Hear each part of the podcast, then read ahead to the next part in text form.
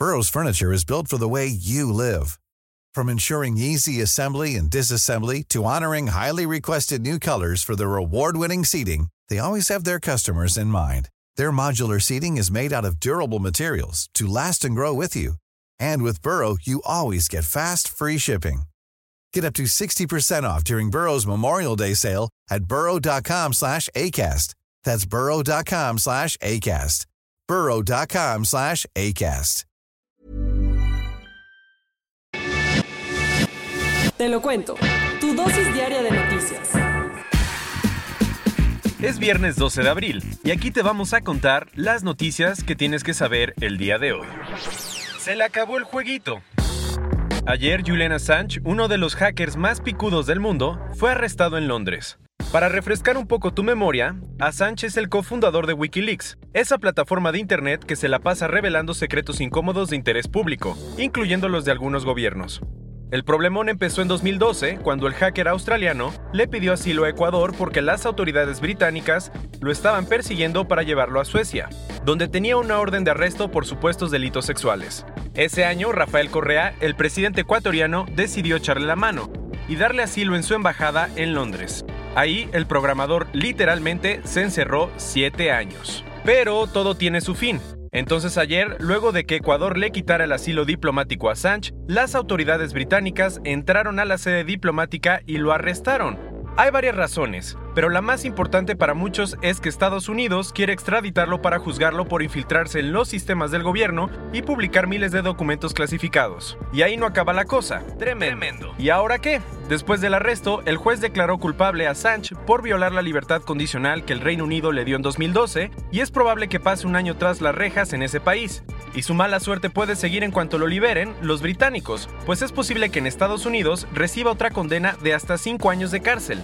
Por lo pronto, el hacker va a estar bajo custodia de la policía hasta su próxima audiencia, programada para el 2 de mayo. Unas elecciones eternas. India ya empezó el maratón electoral de seis semanas para elegir a su nuevo gobierno. ¿En serio seis semanas? Sí.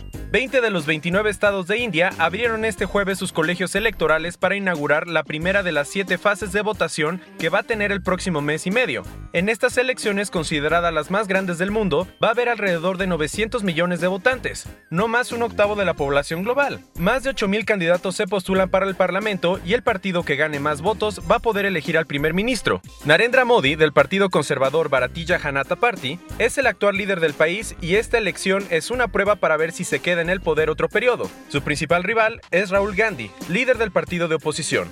Aunque India no es uno de los países más ricos del mundo, está metido en todo, desde temas de seguridad nuclear hasta discusiones sobre el cambio climático. Por eso todo el mundo va a estar al pendiente del resultado el próximo 19 de mayo. Y ya hay comandante.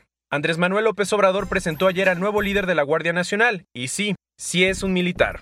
Resulta que el general Luis Rodríguez Bucio fue nombrado comandante del nuevo cuerpo de seguridad que propuso el nuevo presidente. Lo que debes saber es que este militar de 62 años formó parte del Estado Mayor Presidencial, fue coordinador de grupos en el Centro de Investigación y Seguridad Nacional, CISEN, y presidente del Consejo de Delegados de la Junta Interamericana de Defensa en Washington.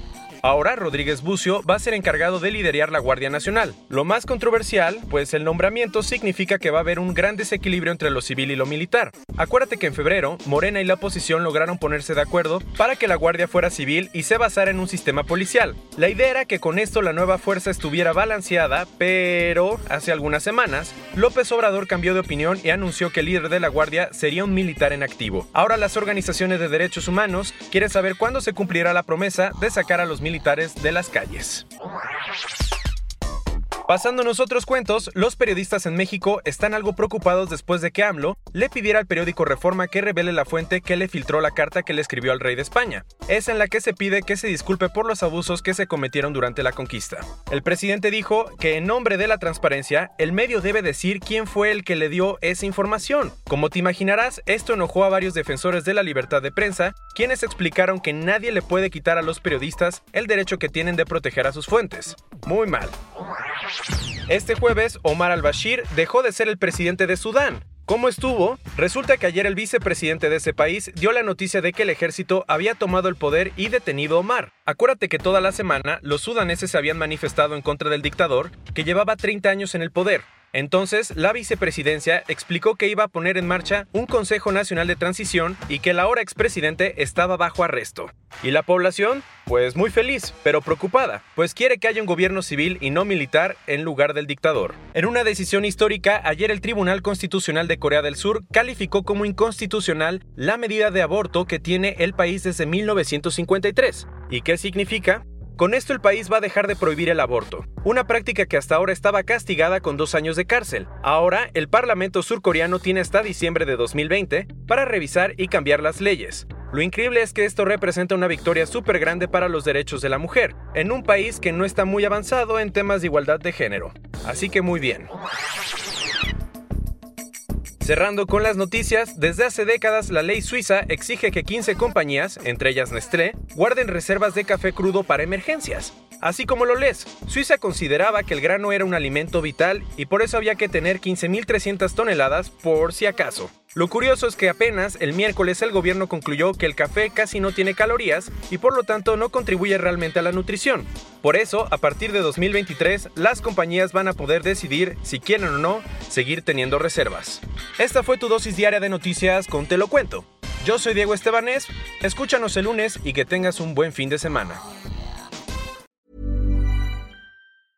Hey, folks, I'm Mark Marin from the WTF Podcast, and this episode is brought to you by Kleenex Ultra Soft Tissues, your ally to help tackle your allergy symptoms this season. I love the change of seasons, but nobody loves pollen and all those other things floating in the air that make you sneeze during this nice weather. Kleenex Ultra Soft Tissues are hypoallergenic and allergist approved, so fight back against watery eyes and runny noses without worrying about irritating your skin. For this allergy season, grab Kleenex and face allergies head on.